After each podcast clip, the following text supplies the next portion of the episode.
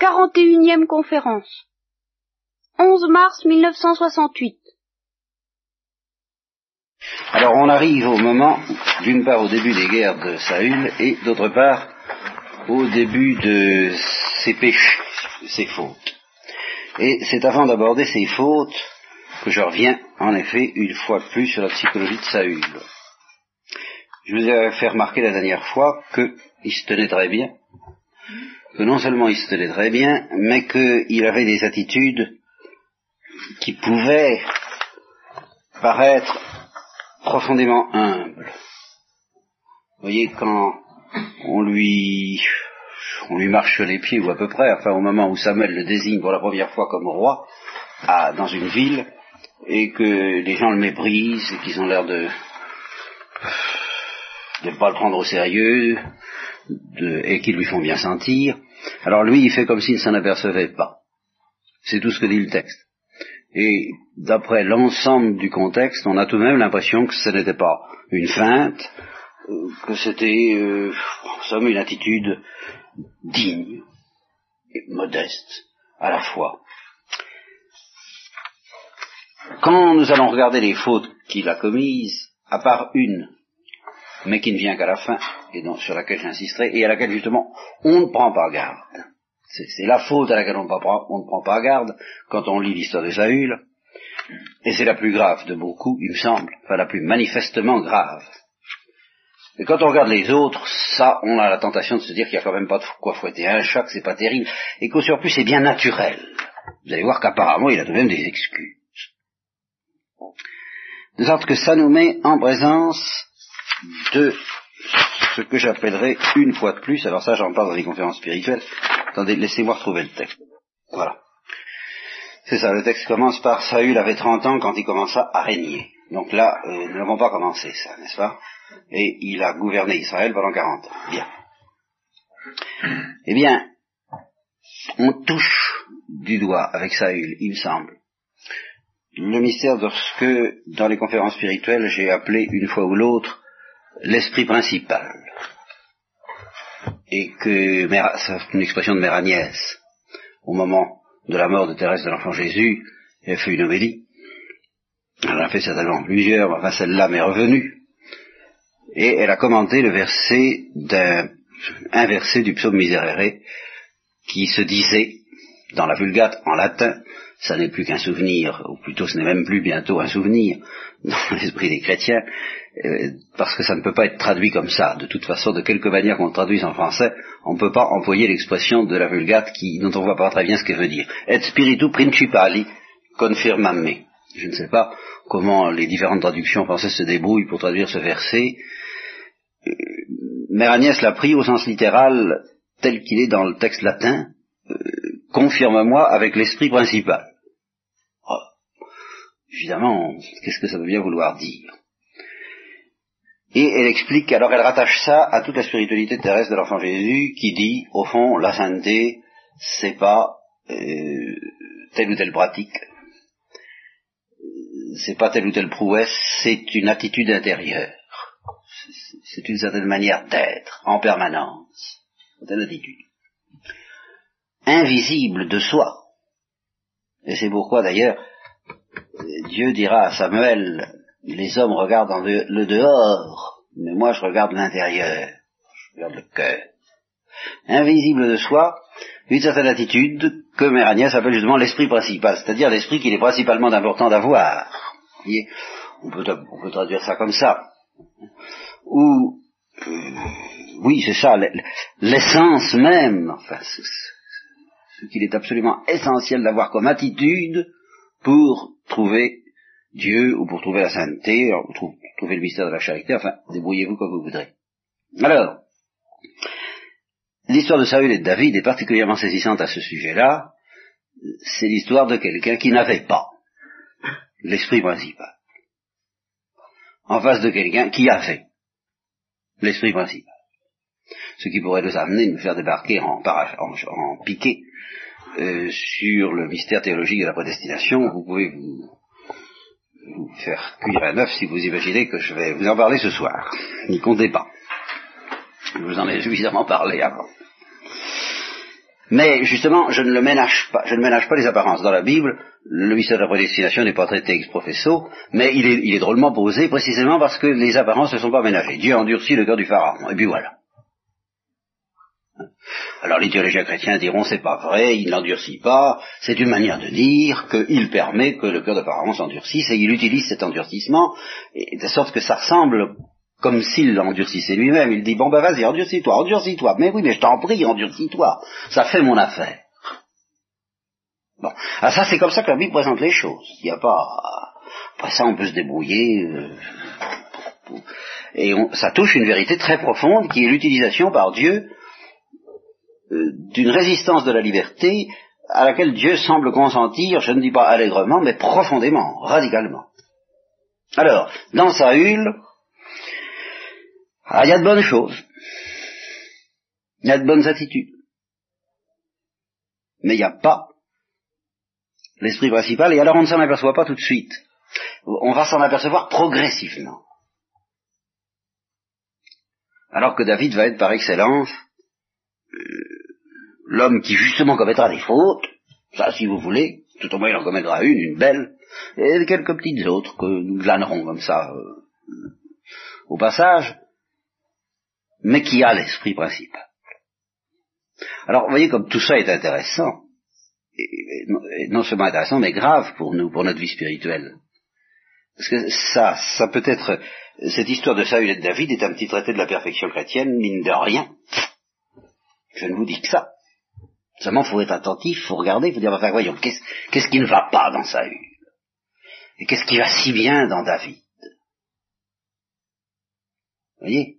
Faut chercher, faut s'interroger, faut, faut être aux écoutes. C'est pas tellement facile. Alors, on va commencer donc par découvrir la première faute. Ça commence vraiment comme l'air de la calomnie de, de Rossini, très pianissimo, les fautes de Saül. C'est pas grand chose au départ. C'est traduit, c'est suivi d'ailleurs immédiatement, tout de même, d'un châtiment très précis. Et comme je vais avoir l'occasion de vous le dire, c'est l'attitude de Saül par rapport à ce châtiment qui va finalement constituer de beaucoup sa faute la plus grave, celle qui n'est pas dénoncée. Je crois qu'il y en a trois à dénoncer, oui, il y en a trois. Voyons d'abord la première. Alors, Saül livre une guerre. J'avoue que je vous demande pardon, mais je, vais préparer la carte pour vous donner des explications. Euh, c'est pas dans mes dons et euh, on a autre chose à faire. Quoi. Tant pis, si ça vous intéresse à la fin du cours, on verra ça.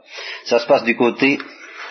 Tout de même, vous allez pouvoir suivre les noms que je vous donne, n'est-ce pas? Cette bataille se situe à Makmas, vous voyez, c'est le centre de la bataille. Vous voyez, où c'est, hein? Bien. Sur la montagne de Bethel, vous voyez où est Bethel? Alors, il était, euh, il avait trois mille hommes d'Israël, deux mille étaient avec lui à Makmas et sur la montagne de Bethel, et mille étaient avec Jonatas, son fils, à Gaba, qui se situe sur les territoires de Benjamin. Vous voyez où est Gaba, je pense l'avoir mis. Hein? Alors, Saül fait sonner de la trompette dans tout le pays en disant appel aux Hébreux n'est-ce pas, le tambour de ville, vous savez, euh, avis aux Hébreux. Saül a tué le chef des Philistins. Ah oui, euh, j'en passe, excusez-moi, en effet. Euh, en fait, c'est Jonatas qui a tué le chef des Philistins. Mais Jonatas, Saül, alors là, est-ce que c'est dans les mœurs du temps? Est-ce que c'est déjà un petit coup de pouce de Saül qui, au fond, euh, quand on n'a pas l'esprit principal, qu'est-ce qu'on a à la place de l'esprit principal? Ben, on a l'orgueil, évidemment. Ça, c'est, ce sera la grande faute de Saül, l'orgueil et l'entêtement, nous allons voir. Alors, euh, Jonatas tue le chef des Philistins, qui était à Gaba, les Philistins l'apprennent, alors Saül fait sonner tambour de ville, et Saül a tué le chef des Philistins. Hein? Par conséquent, ça va, ça va chauffer pour Israël, parce que les Philistins vont être pas tout contents du tout. Rendez-vous auprès de Saül à Galgala. Vous voyez, voyez le tableau. On chantait avant 14 quand on racontait des histoires épiques. Et ça en est une, justement. Alors les Philistins se réunissent pour combattre contre Israël. Ils ont 3000 chars et 6000 cavaliers. Et, alors, appréciez ce texte, euh, une armée aussi nombreuse que le sable qui est sur le rivage de la mer. Les Philistins montent et campent à Micmas. Donc, vous voyez, à l'est de Béthoron. Je crois que j'ai mis Béthoron aussi. Bon. Alors, en réalité, euh, ça marche très mal pour Israël, n'est-ce pas? Parce que les Philistins sont beaucoup plus nombreux. Pensez une armée aussi nombreuse que le sable qui est sur la, la mer, enfin, rendez-vous compte. Alors, les hommes d'Israël, se voyant à l'extrémité, car ils étaient serrés de près, vont se cacher dans les grottes et dans les trous, dans les rochers, dans les caves et dans les citernes. Hein, vous vous rendez compte du tableau. Et il y a même des Hébreux qui franchissent le Jourdain, le Jourdain vous le voyez à l'extrême droite, un petit fil là, hein, franchissent le Jourdain pour aller au pays de Gad et de Galade. Alors Saül tient le coup à Galgala. Mais tout le peuple qui le suivait ne la ramenait pas, et Saül sent bien que ses troupes s'en vont. Alors c'est là où il faut que vous vous mettiez dans sa psychologie pour l'excuser au maximum de ce qui va se passer. Et c'est très important que vous l'excusiez, pour que vous compreniez le mystère que ça cache. C'est pas si facile que ça de comprendre sa faute. Donc il est là et il voit que ça le moral tombe.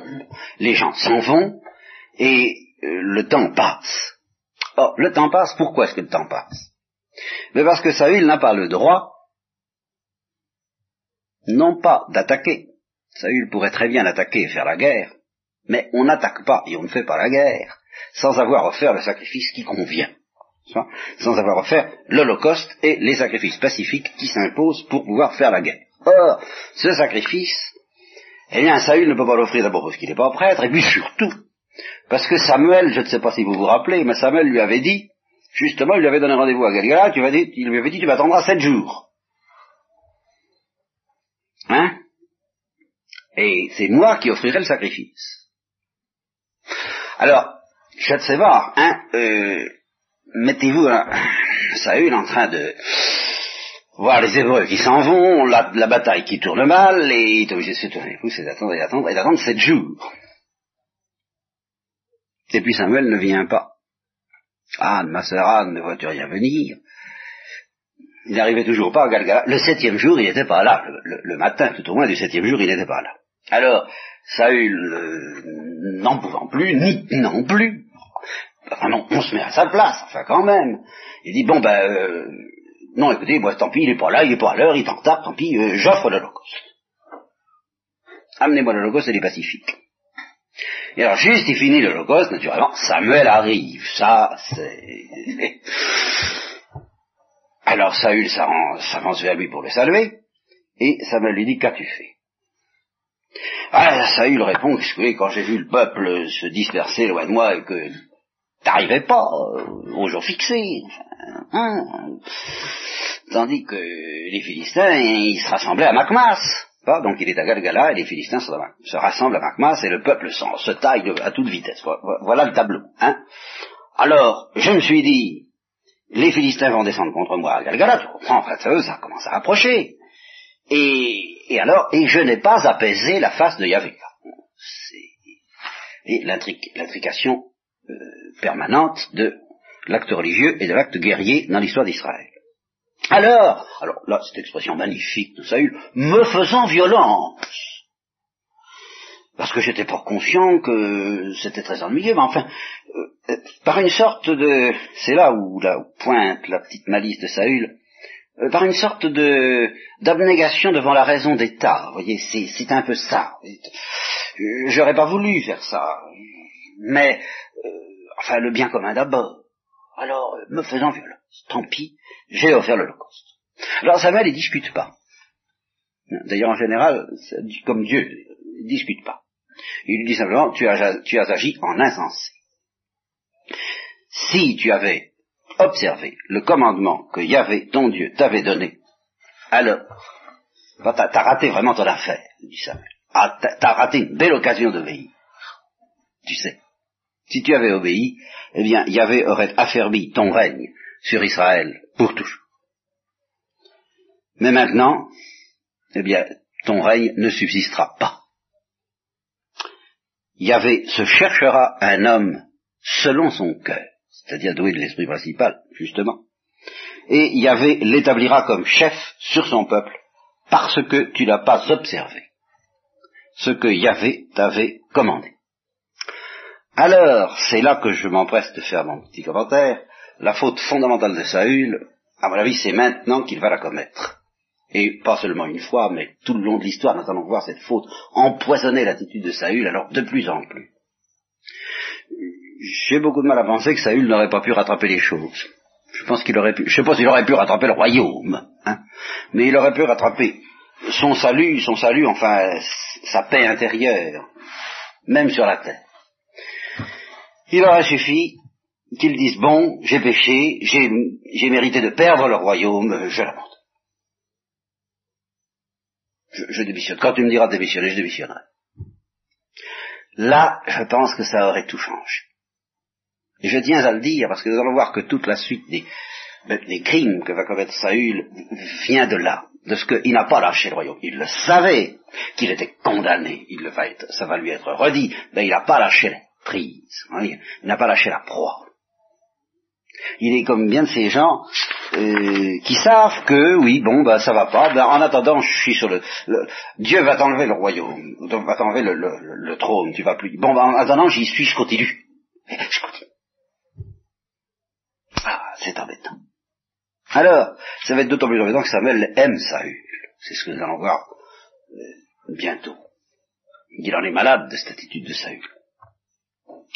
Alors Samuel se lève et il monte de Galgala pour suivre son chemin. Et ils viennent de Galgala à Gaba de Benjamin, et Saül passe en revue ceux qui se trouvaient avec lui. Il y avait environ 600 hommes. Alors suit toute une histoire euh, concernant cette guerre, concernant cette bataille qu'ils sont en train de livrer, alors il y a un exploit de Jonatas. Cet exploit de Jonatas, euh, j'ai pas envie de vous le raconter parce que, enfin, par, esprit, par, par acquis de conscience. Donc Saül et Jonatas sont à Gaba. C'est bien ici. Bon, les Philistins sont à Macmas. Alors, des pillards sortent du camp des Philistins en trois corps. Il y en a un qui prend le chemin d'Ophra, il n'est pas là-dessus, je ne sais pas où c'est, dans le pays de Soile. Le second, le chemin de Bétoron, ça, je sais que c'est par là. Et le troisième prit le chemin de la frontière qui domine la vallée de Séboïne du côté du désert, je pense que c'est par là, je suppose. Or, les Philistins étaient en grande supériorité sur Israël parce que ils s'étaient arrangés, les Philistins, pour avoir le monopole de toutes les industries du fer. Alors vous vous rendez compte, en particulier des forges. Alors, pas de forgerons en Israël, comme ça, les Philistins s'étaient dit, ils n'auront pas d'épée et ils n'auront pas de lance. Alors tout Israël devait descendre chez les Philistins pour aiguiser son soc, sa cognée, sa hache et sa faucille. Vous rendez compte de l'existence. Hein et il fallait payer, bien entendu, il fallait cracher à chaque fois, pour les Bien. Alors, quand il arrive le jour du combat, il n'y avait évidemment pas d'épée ni de lance, et dans la main de tout le peuple. Il y en avait juste dans la, main de Jonatas et de Saïd. Alors, donc un poste de Philistin s'avance vers la passe de Macpas. Elle est par là. Et à ce moment-là, Jonatas dit à son écuyer qui portait ses armes, bon, on va aller voir ce qui se passe du côté des Philistins. Et il ne dit rien à son père. Lui, Saül, il demeure à Gaba, sous le grenadier qui est à Magron, et il y avait 600 hommes avec Saül. Alors, d'ici, à, peu près à cet endroit-là, il y a toute une histoire de rochers, que je ne vous décris pas, mais là, euh, si vous voulez, c'est en, en, hauteur, ça monte comme ça, c'est-à-dire que ça c'est en bas, ça c'est en bas, un peu plus haut, et ça c'est encore un peu plus haut. Alors, Jonathan dit au jeune homme, on va essayer d'aller vers eux, et quand ils nous verront, s'ils nous disent, ne bougez pas, nous allons aller à vous, alors ce sera un mauvais signe, nous ne monterons pas vers eux. Mais s'ils nous disent, montez vers nous, d'un air de défi, bien entendu, eh bien, nous montrons, car s'ils disent montez vers nous, c'est que Yahvé les a livrés entre nos mains. Ce sera pour nous le signe. Alors, je passe sur les détails, c'est ce qui se passe. Ils leur disent montez vers nous, ils montent et euh, il les extermine. Enfin, il fait un, exploit qui redonne un peu de cœur aux Hébreux, bien entendu. Et les Philistins, ça leur enlève au contraire du cœur, ils tombent devant Jonatas et son écuyer les achève derrière, n'est-ce pas? Euh, les fait tomber, l'écuyer les achève. Hein, euh, 20 hommes, pour commencer, c'est pas grand-chose, mais ça change le moral. Bien. L'épouvante se répand dans le camp, la terre tremble, vous voyez, Dieu qui est avec Jonatas, et ce fut une terreur de Dieu. Alors Saül est averti par les sentinelles de ce qui se passe, il leur dit regardez donc un peu, et il voit que Jonatas et son aiguillé ne sont pas là. Alors Saül, tout de suite, et c'est ici que, pour la deuxième fois, nous allons voir quelque chose d'assez curieux. Car en somme, Saül aurait pu désobéir de deux façons, la première fois. Vous l'histoire de Samuel. Il aurait pu désobéir de deux façons. Il aurait pu livrer la guerre, sans faire le sacrifice. Ça aurait été beaucoup moins grave. Il, il serait peut-être férocé. Mais, enfin, qu'est-ce que c'est que cette histoire? De faire un sacrifice pour obtenir la bénédiction de Dieu, tout en sachant que justement Dieu ne veut pas qu'il fasse ce sacrifice. Alors comment ça s'appelle? Ça s'appelle forcer la main de Dieu. Et au fond, on va voir que Saül n'arrête pas de faire ce truc-là. Ici, ça va être la même chose. Il fait venir le prêtre. Il, voit, n'est-ce pas, la situation étant donc toujours critique. Il voit que Jonathan vient de réussir un exploit, que c'est peut-être le moment d'attaquer. Alors, il fait venir tout de suite le prêtre, qui porte l'éphode, et l'éphode, c'est l'instrument, si j'ose dire, c'est l'ornement envers lequel le prêtre pouvait prophétiser, donner, répondre, enfin donner des oracles qui permettaient de savoir ce qu'il allait faire. Et euh, il n'a pas le temps de consulter le prêtre, que le tumulte dans le camp des Philistins devient tel que Saül euh, abandonne le prêtre et fonce. Et en, ça, il a raison. S'il avait toujours agi comme ça, c'est-à-dire en somme comme un, comme un pauvre homme et un guerrier, ça serait mieux arrangé. Alors, ils exterminent, ils n'exterminent pas plutôt, ils l'emportent sur les Philistins, Yahvé sauve Israël ce jour-là, et les Philistins se sauvent. Et alors c'est ici que Saül ne se contient plus. Il en avait souffert, probablement, il en avait plein d'eau d'avoir l'angoisse d'être battu par les Philistins. En voyant que les Philistins se sauvent, il décide de courir après, et de courir après jusqu'à exténuation des forces. Ça encore, ça pourrait passer, c'est un tempérament passionné, il veut aller jusqu'au bout, il veut en finir avec les Philistins, ça se comprend. Mais alors, c'est toujours la même chose. C'est cette espèce de, de vertu mal à propos. C'est extrêmement curieux. Pour mieux obtenir l'extermination définitive des Philistins, il demande à son peuple, qui est à bout de force, de faire un vœu, qui consiste à promettre de ne pas manger ni boire avant le soir, jusqu'à ce qu'il soit vengé de ses ennemis il n'avait aucune garantie que Dieu était d'accord avec ce truc-là. C'est très beau, c'est très généreux, mais enfin, c'est les hommes qui vont trinquer, Saül aussi, bien entendu. Seulement Saül, l'excitation de la bataille, il est le chef, il en profite, c'est intéressant pour lui, cette affaire-là. Le peuple, c'est pas pareil. Alors personne ne mange. Le peuple vient dans la forêt, il y avait du miel à la surface du sol, le peuple entrait dans la forêt, voit du miel qui coulait, personne ne veut y toucher, ils n'en peuvent plus, n'est-ce pas? Et ils courent toujours après les Philistins. Or, il se trouve que Jonatas n'était pas là au moment où l'ordre de Saül de faire ce vœu et de ne pas manger de nourriture par conséquent avait été, euh, très précisément, il fait prêter serment au peuple. Jonatas n'était pas là. Il ne savait rien. Et il se balade dans la forêt, enfin il se balade euh, au sens de promenade militaire, hein, c'est-à-dire qu'il est en train de poursuivre les Philistins, et il voit du miel. il n'en peut plus, il prend son bâton, il le plonge dans un rayon de miel, il mange, et, dit le texte, c'est admirable, ses yeux s'illuminaient. dans quel état il devait être. Hein, Alors à ce moment-là, quelqu'un du peuple s'approche et lui dit, mais tu ne te rends pas compte de ce que tu as fait, ton père a fait prêter serment à tout le peuple qu'il ne fallait pas manger, ni boire avant, tout homme, maudit soit l'homme qui prendra la nourriture aujourd'hui, jusqu'à ce que tout soit fini. Et ceci, ajoute le monsieur, le, celui qui le renseigne, bien que le peuple fût fatigué. Alors Jonathan, c'est complètement fou. Il, dit, euh, dans les mêmes termes, enfin, mon père est complètement fou. Mais il a bouleversé tout le pays. Regarde comme mes yeux se sont illuminés dès que goûté un peu ce miel. Non, non, peut plus, mais il est fou.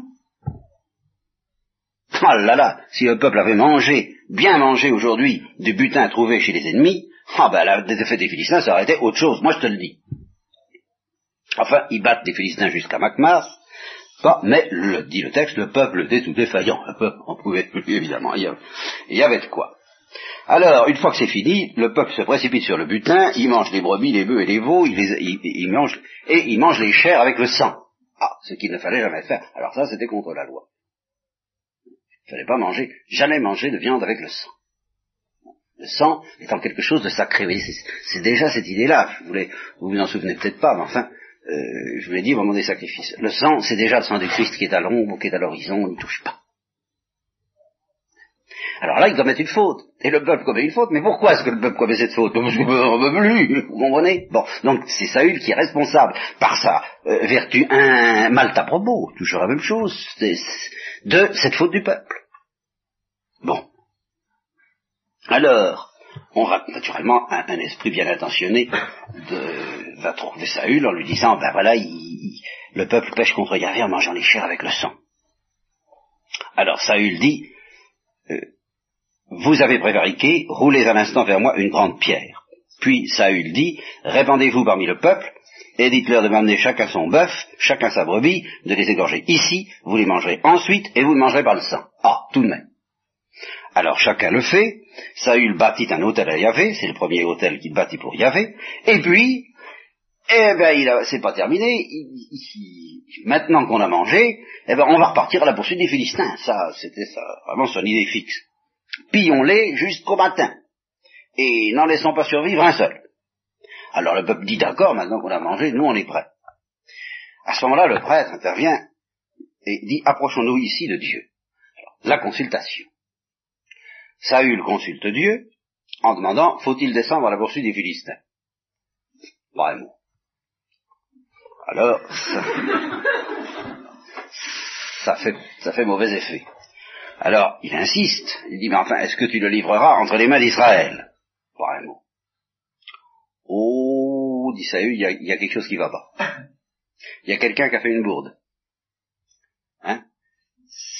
Il faut savoir qui. Chef du peuple, recherché. Il y a eu un péché de commis aujourd'hui. L'oracle ne répond pas. Alors il, il se déchaîne. Voyez comme il est beau d'absolu.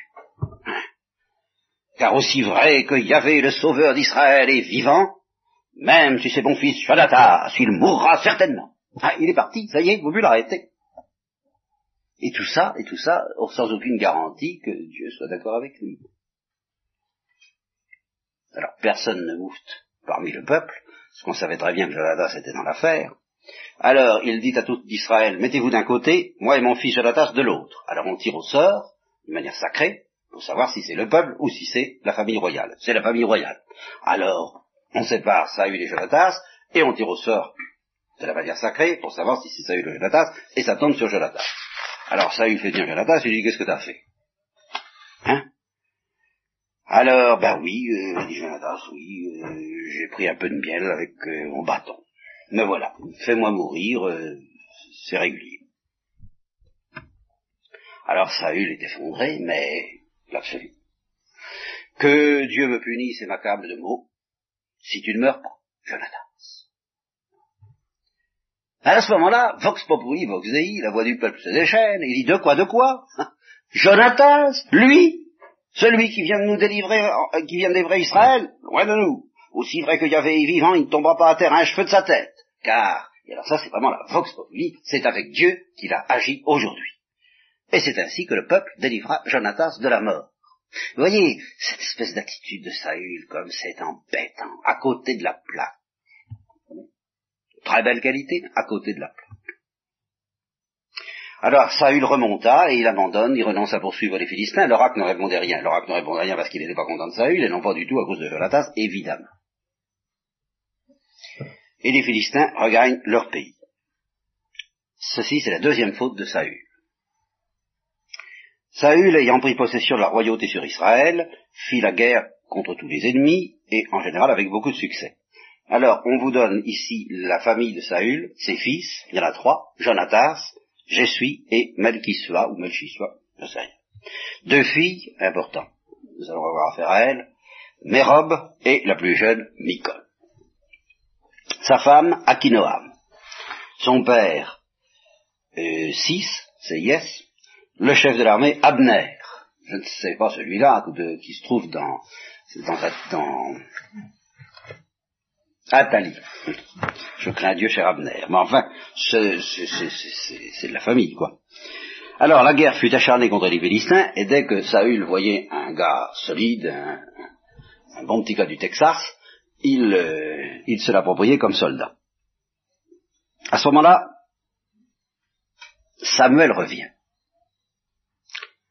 Alors il y, a, il y, a, quand même, je dis, c'est là où la situation me paraît très curieuse et elle va le devenir de plus en plus. Elle est curieuse parce que normalement, je maintiens, si Saül euh, avait été humble, vraiment, authentiquement humble, il aurait dit à Samuel, bon, j'abandonne quand tu voudras. Pour le moment, il ne dit rien, et pour le moment aussi, on peut penser que Samuel n'est pas contre l'idée que Saül continue. Et, en effet, Samuel, nous le verrons, a été déchiré en deux, comme tout, souvent comme tout prophète, euh, en tant que euh, homme de Dieu, il, il, voulait plus de royaume pour Saül, et en tant que en tant qu'homme, bah, il était l'ami de Saül, et alors peut-être avec un petit bout de faiblesse en Samuel, il n'était pas mécontent que Saül continue quand même à exercer la royauté, en se disant ça s'arrangera peut-être, on ne sait jamais, enfin, bien que Yahvé ait été catégorique. Alors, en effet, il semble que pour le moment, Yahvé ne demande pas à Saül d'abdiquer. Seulement, ça aurait peut-être été un geste que de l'offrir. Et la preuve, c'est que Yahvé parle à Samuel, et envoie Samuel vers, Saül en lui disant, les Amalécites, j'en ai plein de dos. Ils ont euh, fait des misères à mon peuple au moment où celui-ci voulait monter d'Égypte en, terre de Canaan. Et eh bien cette fois, je les extermine. Mais alors ça va être une extermination sérieuse, hein, l'anathème, s'il vous plaît, que personne ne demeure. Alors Samuel transmet à Saül, il lui dit voilà, faut faire la guerre contre les Amalécites, et puis alors, bon. Alors, euh, Saül convoque le peuple, il y a la bataille, il bat Amalek, depuis euh, le nord jusqu'au sud, enfin partout où il faut. Et alors, il y a quand même, il n'épargne personne, sauf, ah, et alors là, là encore, bah, ça pourrait être une faute bien compréhensible, une faute bien humaine. Euh, Dieu n'aime pas ça, mais enfin, pas trop grave à première vue. Il épargne le roi.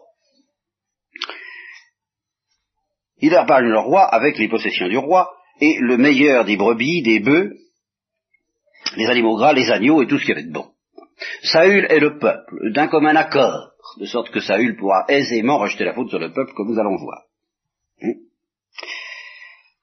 Ils ne voulurent pas les vouer à l'anathème. L'anathème, c'était de détruire et de ne pas profiter. Mais tout ce qui était sans valeur, alors tout ce qui était sans valeur, ça, alors là, l'anathème, bien entendu. Bon. Alors, de nouveau, Dieu parle à Samuel, ça devient, cette fois ça devient grave. Ça devient grave en le sens que là, je crois que c'est tellement grave qu'il faudrait que Saül démissionne. Moi, c'est mon idée. Enfin, pas dans le texte, mais comme vous allez voir, comme cette idée se confirme bien par la suite à bien des égards. Je me repens, dit Dieu, d'avoir établi Saül pour roi, car il s'est détourné de moi et il n'a pas exécuté mes ordres. Alors c'est là que Samuel, Samuel il fait un peu comme Moïse vis du peuple. Mais là, ça va être enfin. Samuel en est malade. Et au fond, il espère encore que ça s'arrangerait le bon Samuel. Hmm. Alors il s'afflige et il crie vers Dieu toute la nuit. Il se lève de bon matin pour aller, à la rencontre de Saül, en se disant il doit se passer, il a dû se passer quelque chose pour que Dieu en ait assez. Et alors on dit à Samuel, ben oui, Saül est allé à Carmel, pas au, mont Carmel, hein, Carmel c'est par là, dans le coin. Il s'est érigé un monument et puis il est descendu à Galgala. Là, vous voyez où c'est. Alors Samuel va vers Saül et Saül lui dit bonjour, sois béni du Yahvé. J'ai exécuté, alors tout de suite, euh, il s'empresse immédiatement de, euh, j'ai exécuté l'ordre de Yahvé. Ça y est, Amalek est réglé. Alors Samuel lui dit, mais qu'est-ce que c'est que ce bêlement de brebis à mes oreilles J'entends des brebis par là, hein, et ces bœufs qui mugissent. C'est curieux tout ça. Hein. Alors, euh, Saül répond, bon, on les a amenés d'Amalek, hein, parce que euh, le peuple, le peuple a épargné euh, le meilleur des brebis et des bœufs, pour les sacrifier à Yahvé. ton Dieu, notez bien ça, ton Dieu. le reste, nous l'avons voué à l'anathème. Alors, encore la même chose, Samuel ne discute pas, il passe tout de suite à l'essentiel avec une espèce de, de grandeur et de douleur à la fois, il lui dit, laisse-moi te révéler ce que Dieu m'a dit cette nuit. Parle, Saül. Quand tu étais petit, à tes propres yeux, quand tu étais petit, à tes propres yeux, est-ce que tu n'es pas devenu le chef des tribus d'Israël, alors que tu n'avais rien fait pour ça? Est-ce que Yahvé ne t'a pas oint pour roi sur Israël? Yahvé t'avait donné un ordre. Tu sais ce que ça veut dire un ordre? Il t'avait envoyé en campagne en disant, va, et vous, à l'anathème, ces pécheurs, les Amalécites, tu les combattras jusqu'à leur extermination. Pourquoi n'as-tu pas écouté la voix de Yahvé? Et pourquoi as-tu fait ce qui est mal en t'appropriant le butin? Alors Samuel, alors lui il discute. Alors ça c'est vraiment tout de suite, ça, c'est là où. Ça, ça va pas avec l'esprit principal, la discussion. Si j'ai écouté la voix d'Yahvé, et j'ai marché dans le chemin où Yahvé m'a envoyé, j'ai amené euh, le roi, euh, il est là, euh, le roi d'Amalek, il est là, et j'ai voué Amalek à l'anathème, et c'est le peuple qu'est-ce que tu veux Il a pris sur le butin des, brebis et des, des bœufs le, meilleur, le meilleur de la tête, pour le sacrifier il y avait ton Dieu. Et alors là, la réponse de Samuel, il y avait son des sacrifices et des holocaustes. Ce qu'il veut, c'est l'obéissance à sa voix. Voilà l'obéissance vaut mieux que le sacrifice, et la docilité vaut mieux que la graisse des béliers. Car se rebeller contre Dieu, c'est faire de la magie. C'est admirable. Et la résistance, c'est de l'idolâtre. Parce que tu as rejeté la parole de Yahvé, cette fois, ça y est, il te rejette aussi de la royauté. Alors c'est de là, certainement, que date le grand péché de Saül, à mon avis, qu'il n'a pas encore commis même maintenant, parce que s'il avait déjà abdiqué, je crois qu'il était tiré d'affaire. Je ce que Dieu en aurait fait de son abdication, enfin, il était tiré d'affaire. Il n'a pas abdiqué. Il dit, bon, on va bien voir. on verra bien. Alors il va être entraîné dans une histoire épouvantable, une histoire intérieure, épouvantable. Alors, euh, en attendant, il essaie d'arranger les choses. Hein. Et donc de discuter pied à pied, de reculer. Euh, j'ai péché, euh, j'ai péché, sans doute, car j'ai transgressé l'ordre de Dieu et des paroles. si tu veux, je, je craignais le peuple, et j'ai écouté sa voix. Mais maintenant, pardonne, je te prie mon péché. Comme si ça dépendait de Samuel. Ben, comprends pas. C'est ça qui est On peut s'arranger avec Dieu, on peut, on peut, on peut, ah, on peut lui forcer la main d'une manière ou d'une autre. Alors qu'il n'y a qu'un moyen de s'arranger avec Dieu, c'est de tout lâcher Tandis que, ah non, ah non, ah non, ah, comme ça, oui. Alors, Samuel dit à Saül, non, je ne reviendrai pas avec. Parce que tu as rejeté la parole de Yahvé. Et Yahvé t'a rejeté. Pour que tu ne sois plus roi sur Israël. Voilà. Et alors c'est là où il s'en va. Alors, vous voyez, là où ça, moi, ça me paraît très net que c'est le moment où Saül commence vraiment à pécher, il s'en va, et Saül, vous voyez, saisit l'extrémité de son manteau pour qu'il s'en aille pas.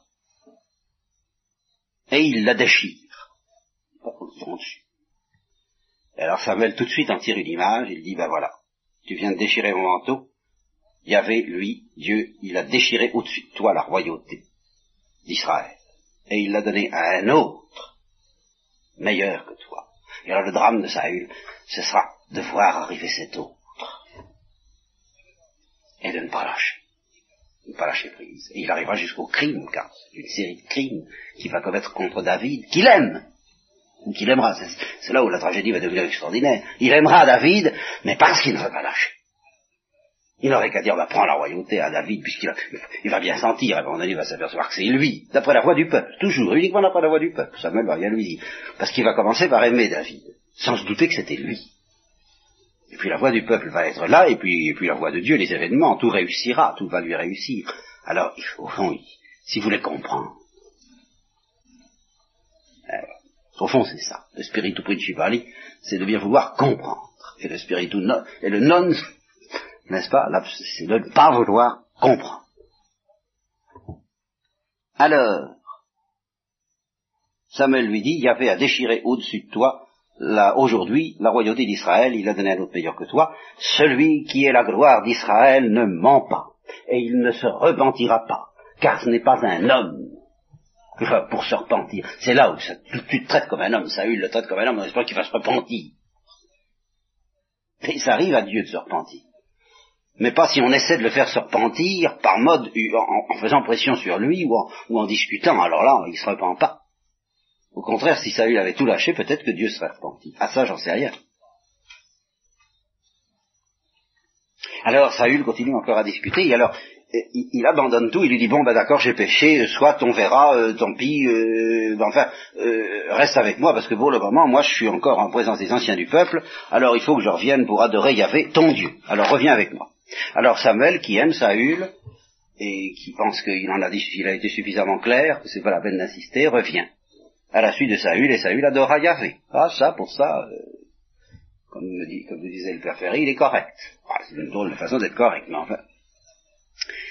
Mais Samuel, lui, il perd quand même pas. Attention, il y a le gars, le roi d'Amalek, là, le roi, le gars Agag, qui s'appelait Agag, euh, il faut qu'il soit passé à la latine. Alors, euh, prière à Agag de venir. Et alors Agag se disait, ça va bien, expression admirable, elle est passée l'amertume de la mort.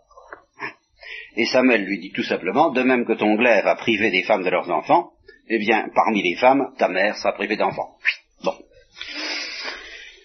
Et Samuel s'en va. Pendant que Saül remonte chez lui à Gabaa. Et Samuel ne revit plus Saül jusqu'au jour de sa mort. Et ça, c'est pas faute de pleurer sur Saül. C'est là où ça revient. Il pleure toujours sur Saül. Il s'y fait pas.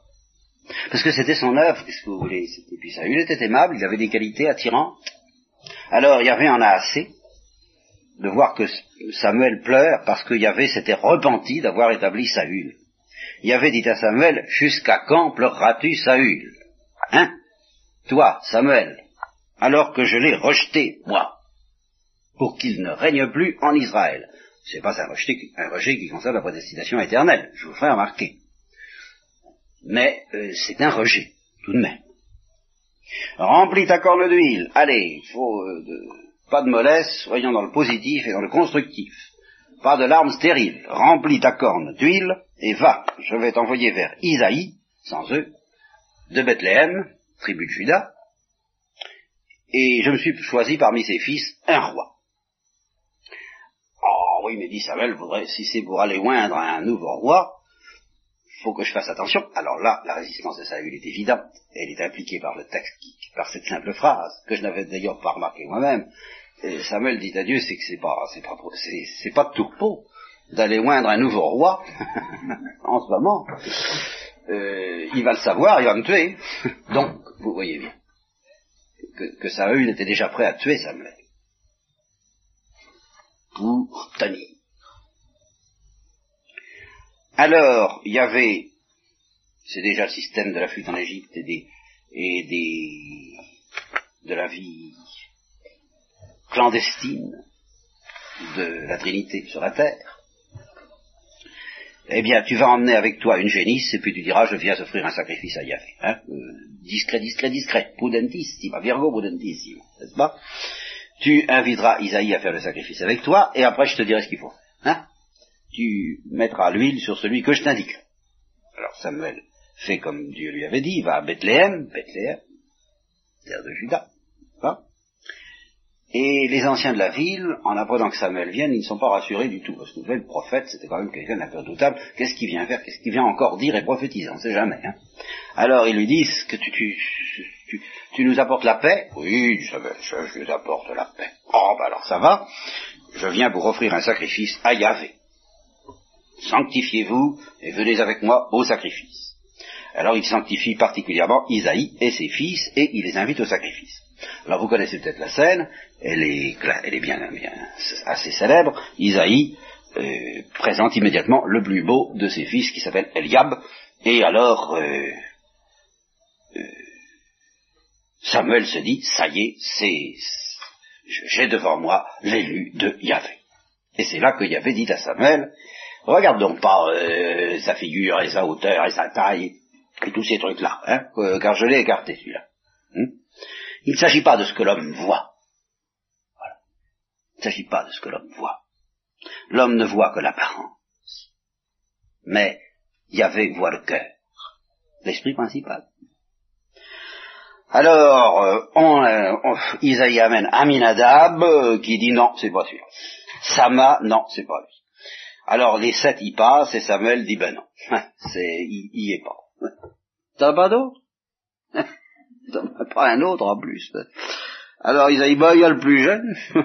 bon, il est au brebis là, peut-être les brebis, c'est plus petit quoi. Amène-le. On mangera pas avant qu'il soit là. Alors on va le chercher. Il était blond, d'aspect agréable et de bonne mine. Il avait dit à Samuel, lève-toi, répands l'huile, c'est lui. Ah, alors Samuel y va, il, il répand l'huile au milieu des frères, et l'Esprit du Seigneur fondit sur David, à partir de ce jour-là, et dans la suite. Et puis Samuel se lève et se rend à Rama, qui était son logis habituel. Alors à ce moment-là, commence justement le drame de Saül. Ce drame consiste vraiment, alors ça c'est vraiment le drame intérieur, c'est le drame dramatique, c'est pas L'esprit de Yahvé se retira de Saül. Et un mauvais esprit venu de Yahvé. Alors nous voilà encore sur la prédestination. En fait, c'est un mauvais esprit, c'est-à-dire un esprit qui risque d'être démoniaque, venu de Yahvé, ben, en sorte que Yahvé gouverne tout, y compris les démons. Et c'est lui qui les envoie ou qui leur permet euh, rappelez-vous la scène, le début de Job. Tu as vu mon serviteur Job? Bon oui, bon ben je te permets de le frapper, mais touche pas à sa vie. Bon, voyez. Donc euh, on peut dire que Job lui aussi a été affligé d'un mauvais esprit venu d'Yahvé. Mais alors là, c'est un mauvais esprit intérieur. C'est un, esprit euh, mélancolique et neurasthénique et anxieux et tout ce que vous voudrez. Enfin, c'est c'est très mystérieux. Hein. Aujourd'hui, on dirait, enfin, il y a, y a au siècle dernier, on aurait dit hystérie, aujourd'hui on dirait schizophrénie, moi j'en sais rien. Enfin, en tout cas, un mauvais esprit venu de Yahvé s'empara de lui. Et les serviteurs de Saül, ils connaissaient qu'un remède, ce qui n'est pas un remède si mal d'ailleurs, n'est-ce pas? C'est le, le, grand remède de l'Église, encore maintenant. Et on, est en train de jouer drôlement avec ce remède-là. Ça risque de coûter cher au peuple chrétien. Soit dit en passant, je dis pas ça par, euh, parce que je suis rétrograde, parce que je suis pour euh, une liturgie bien comprise par le peuple, mais je trouve très grave d'abandonner les vertus antidémoniaques et pacifiantes du grégorien. Voyez-vous? Nous avons besoin de ces choses-là. C'est dangereux de se passer de d'un homme sachant jouer de la harpe. Voilà, pour apaiser le mauvais esprit de ça, la musique.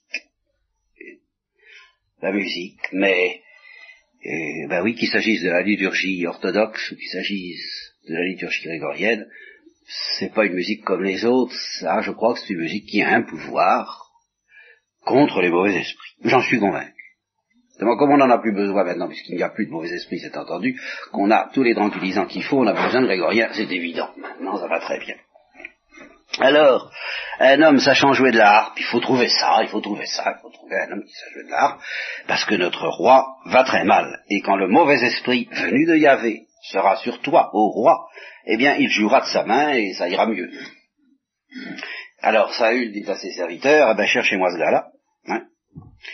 Et l'un des serviteurs dit, ben j'en ai vu un, un des fils d'Isaïe de Bethléem, un bon musicien, et puis il est fort et vaillant, apte à la guerre, sage en ses paroles et de belles figures.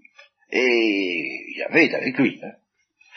Alors Saül envoie des messagers à Isaïe pour lui dire Fais-moi venir David, ton fils, qui garde les brebis, paraît-il. Isaïe prit un âne avec du pain, une outre de vin, un chevreau, les envoie à Saül par David, son fils. David vint vers Saül et se mit à son service. Et alors, euh, notez bien cette phrase, elle est très importante pour bien comprendre le drame de Saül, Saül qui ne se doute de rien pour le moment, Saül l'aima beaucoup. Et David devint son écuyer. Et Saül aime tellement David qu'il envoie dire à Isaïe, euh, laisse David à mon service, il a trouvé grâce à mes yeux, il, me plaît ce petit garçon, moi je ne peux plus m'en passer. Et alors en effet, lorsque l'esprit venu de Dieu, lui le mauvais, était sur Saül, alors David prenait la harpe et chantait compris. n'est-ce pas? Jouer de sa main les psaumes, euh, les psaumes, les psaumes du roi David que nous chantons encore, que l'Église chante encore. il, avait ce génie-là. Malheureusement, on ne connaît que les paroles et pas la musique. Ça, c'est bien dommage. Évidemment. C'est là où je vous dis l'Église latine a remplacé ça par autre chose qui, convient, qui convenait peut-être mieux, mais pour le moment, je ne sais pas si au XXe siècle, alors on a remplacé ça par autre chose de mieux. pas encore. On dirait les génies viendront quand, à l'heure qu'il faudra. Oui, évidemment. Nous les attendons. Les harpistes, hein, qui, vont, qui vont calmer nos démons au XXe siècle. Misère. Alors, Saül se calmait dès que David jouait là. Ça allait mieux. Et il se trouvait bien. Et le mauvais esprit s'éloignait de lui. C'est mystérieux cette histoire. Moi, ça c'est un des passages qui me plaisent le plus dans la Bible. D'abord parce que c'est une louange à la musique, et puis parce que c'est métaphysique en possible, et puis c'est la métaphysique des anges qui est là, et c'est le concret, les surréalistes, les, peintres bénéfiques, les peintres maléfiques, ça se sent tellement. Un mauvais esprit, le bon esprit, c'est tellement permanent. Il y a un auteur suédois, une auteure suédoise, que dans tous les romans sont, sont imprégnés de ces intuitions fondamentales, qui, elle est protestante, mais c'est très beau, c'est Selva Lagerlöf. Il y a une histoire, il y en a une dont je ne sais plus le titre, mais il y a, il y a un violon là-dedans. Et à la fin, le violon joue et, le mauvais esprit s'en va. C'est toujours la même histoire. Ça, ça transforme le, soit, soit celui qui joue, soit celui qui entend, je me rappelle plus, mais ça transforme. Eh oui. Bon. Alors en attendant, pendant ce temps-là, les Philistins rassemblent leurs troupes pour le combat, et c'est à ce moment-là qu'arrive Goliath. Ah, celui-là, vous l'attendiez peut-être. Alors, c'était un champion. Mais en ce temps-là, un champion, ça n'était pas un coureur de Paris-Nice, c'était, c'était, c'était quelque chose. Hein. Six coudées et un empan. Je ne sais pas du tout ce que ça veut dire, mais enfin, euh, laissez-vous impressionner, quoi avec un casque d'airain, une cuirasse à écailles. Vous voyez ça, le poids de cette cuirasse était de 5000 cycles d'airain. Bon, je sais pas combien ça peut faire, je sais pas. Au moins 50 kilos, quoi. Enfin, j'imagine qu'il devait entraîner, traîner ça. Enfin, c'était bien, quoi. Il avait une chaussure d'airain au pied, un javelot d'airain entre les épaules, le bois de sa lance était comme l'anse souple des tisserands. Je sais pas ce que c'est que l'anse souple. Ah, bah attendez, attendez. J'ai des chiffres là en bas. Du à l'américain Thurston. Hein. ah non, il avait 2 mètres 33, oui, c'est à peu près. Il avait 2 mètres 33. Alors la cuirasse était 70 kilos. Vous voyez, j'avais eu, hein, le, pas loin de la vérité. 70 kilos. Un fer de lance de plus de 8 kilos. Pas mal. Bon. Alors, il s'avance donc de temps en temps devant les rangs d'Israël, qui c'est qui veut, euh, comment est-ce que ça se dit là, avec qui voulez-vous lutter, quoi, vous voyez, c'est, hein, bon, et qui, qui veut lutter avec moi, et alors à ce moment-là, ce sera une bonne manière de décider, si vous voulez, on va, c'était un humanitariste celui-là déjà, vous voyez, on va, on va éviter la guerre, hein, on va se décider en champ clos, si c'est moi qui perds, c'est perdu, si c'est moi qui gagne, c'est gagné, hein? Alors Israël euh, préférait un autre genre de guerre, évidemment, parce est absolument incapable de faire front devant un, gars pareil. Alors, à ce moment-là, on envoie les premiers, parmi les gens qui se présentent, il y a les trois fils aînés d'Isaïe qui, viennent voir par là, hein, mais qui n'osent pas quand même se présenter. Et tout le monde est dans, les mois avec ce géant qui, qui, est là tous les matins, qui vient les relancer, se moquer d'eux. Et David vient, va porter aux trois fils d'Isaïe du ravitaillement. Hein. Il se lève de bon matin, il confie les brebis à un gardien, et il se mit en route, comme lui avait dit Isaïe, qui lui avait dit, prends euh, des grains, des pains, enfin va porter du ravitaillement à tes frères. Alors, il dépose ses bagages, David, entre les mains du gardien les bagages, il y avait un, il y avait un vestiaire, quoi, je pense, hein, quelque chose comme ça, et puis, euh, il court à l'armée, et il va demander des nouvelles de ses frères. Et alors, pendant qu'il cause avec ses frères, il savait pas très bien ce qui se passait. Lui, David, il gardait les boutons. Hein. C'est vraiment Jeanne d'Arc. Jeanne d'Arc, c'est vraiment David. Hein, si vous voulez bien y réfléchir un peu. Ça a l'air une histoire louche, l'histoire de David. Pensez à Jeanne d'Arc. C'est encore plus louche, vous savez. Bon. Alors, donc il n'était pas au courant, il savait pas ce qui se passait, il n'y avait pas le journal ni la télé, et alors il demande euh, comment vont ses frères, puis il cause avec eux. Et à ce moment-là, il voit sortir Goliath. Il dit qu'est-ce que suis là? Et puis alors il voit que les Israélites s'enfuient. Alors, eh bien, lui dit un juif, c'est pour insulter Israël qu'il s'avance. Et alors celui qui arrivera à le vaincre, celui-là, eh ben Saül, il le comblera de richesse, il lui donnera sa fille. Et il rendra la maison de son père libre de tout impôt. Alors, euh, David est complètement dans tous ses états. Il se dit comment Mais on laisse cet incirconcis insulter euh, les juifs. Mais qu'est-ce qu'on fera pour lui? Mais qu'est-ce que c'est que ce gars-là pour insulter les troupes du Dieu vivant? Ah, Le peuple lui répète la même chose. Euh, voilà ce qu'on fera à celui qui réussira à le vaincre. Et alors l'aîné entend parler que David est en train de, causer, de jacter sur le Philistin, sur... Euh, alors il est furieux, il dit mais qu'est-ce qu'il vient faire ici celui-là? Hein? Espèce de mouflé. Hein? Je te connais, moi, ton orgueil et la méchanceté de ton cœur, c'est pour voir le combat que t'es venu. Allez, oust Oh bah qu'est-ce que j'ai fait, dit David, si on peut plus, si on peut plus causer, c'est dans le texte, hein, c'est à peu près ça. Et alors, il, file, mais il, va revoir le peuple, il lui dit, mais enfin, qu'est-ce qu'on va lui faire à cet incirconcis Enfin, c'est insensé, euh, ça ne peut pas durer. Et à ce moment-là, on informe Saül. Le, texte est manifestement une autre source que celle de la harpe, parce que Saül, dans ce texte, ne semble pas connaître David. Enfin, ce sont deux sources juxtaposées, ça n'a pas d'importance. Et alors, on, apprend Saül qui est un petit gars qui a l'air euh, d'avoir pas froid aux yeux au sujet du, du Philistin. Et en effet, on fait venir David auprès de Saül qui dit mais faut pas, faut pas se décourager. Qu'est-ce que c'est que cette histoire-là? Moi, j'irai le combattre, euh, le Philistin. Allez. Oh non, mon petit, mais non, dit Saül, tu peux pas. Euh, tu es tout jeune, tu comprends, lui c'est un homme de guerre depuis son enfance. Alors, alors c'est là que David, il a un argument qui veut pas mal. Il dit oui, ben, vous savez, hein, faut pas tellement me raconter. Quand j'étais petit, euh, encore plus petit, et puis que je faisais paître les brebis de mon père, s'il y avait un lion ou un ours qui essayait de venir prendre une brebis, pan, je descendais l'ours ou le lion. S'il se dressait contre moi, je le saisissais à la gorge. Alors, est-ce vrai? J'en sais rien. Je le frappais et je le tuais. Alors, j'ai abattu, ton serviteur a abattu le lion comme l'ours, eh bien, il en sera de ce Philistin, de cet incirconcis, décidément ça passe pas, comme de l'un d'entre eux. Alors moi j'irai pas le battre et aujourd'hui il ôter le propre d'Israël. Mais qu'est-ce que c'est que cet incirconcis Il a insulté les troupes du Dieu vivant. Yahvé, qui m'a délivré de la griffe du lion et de la griffe de l'ours, me délivrera de la main de ce Philistin. Eh ben vas-y, dit Saül, que Dieu soit avec toi.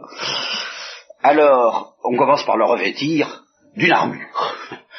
Alors il peut plus marcher avec ça. Alors il envoie, je peux pas marcher avec ce truc-là, il envoie tout promener. Et il dit, je vais prendre mon bâton, et puis cinq cailloux dans ma petite besace, et puis on verra bien. Mon sac de berger, et puis il prend dans le torrent cinq pierres très lisses, et il les met dans son sac. Et puis avec sa fronde, il s'avance vers le Philistin. Alors, le Philistin, alors ça, il y, a, un film de Charlot qui mime David et Goliath, et il faut reconnaître qu'on résiste difficilement à l'envie de, mimer la scène. Je m'excuse, n'est-ce pas Alors le Philistin euh, s'approche, précédé de celui qui porte le bouclier, hein, il le regarde, et il le méprise, car il était jeune, blond, de belle apparence. Mais alors, alors il lui dit, tiens, tu me prends pour un chien, tu viens avec un bâton et il maudit David par ses dieux. Notez-le bien. Et il dit encore, viens un peu par là, hein, que je donne ta chair aux oiseaux du ciel et aux bêtes des champs. Alors David répond, toujours des professions de foi très religieuses et très théologiques. Ça, évidemment, le texte a été rédigé. Tu viens contre moi avec l'épée, la lance et le javelot. Et moi, je vais contre toi au nom de Yahvé des armées, le Dieu des troupes d'Israël, que tu as insulté. Aujourd'hui, Yahvé te livrera entre mes mains. Je te frapperai et te trancherai la tête. Aujourd'hui, je donnerai les cadavres de l'armée des Philistins aux oiseaux du ciel et aux bêtes de la terre, et toute la terre saura qu'il y a un Dieu en Israël. Et toute cette multitude saura que ce n'est ni par l'épée, ni par la lance, que Yahvé sauve, car à Yahvé appartient la guerre, et il vous livrera entre nos mains. Alors, dès que le Philistin s'avance, évidemment, euh, ça prenait un certain temps. il ne fait pas.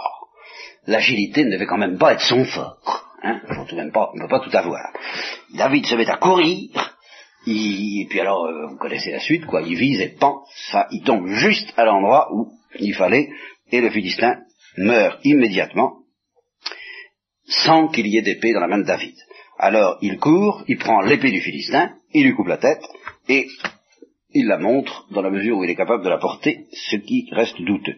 Les Philistins s'enfuient, et naturellement, c'est la grande victoire euh, de David qui prend la tête du Philistin et la porte à Jérusalem. Les conséquences que ça aura sur les relations entre David et Saül, eh bien vous le saurez la prochaine fois, c'est-à-dire lundi proche.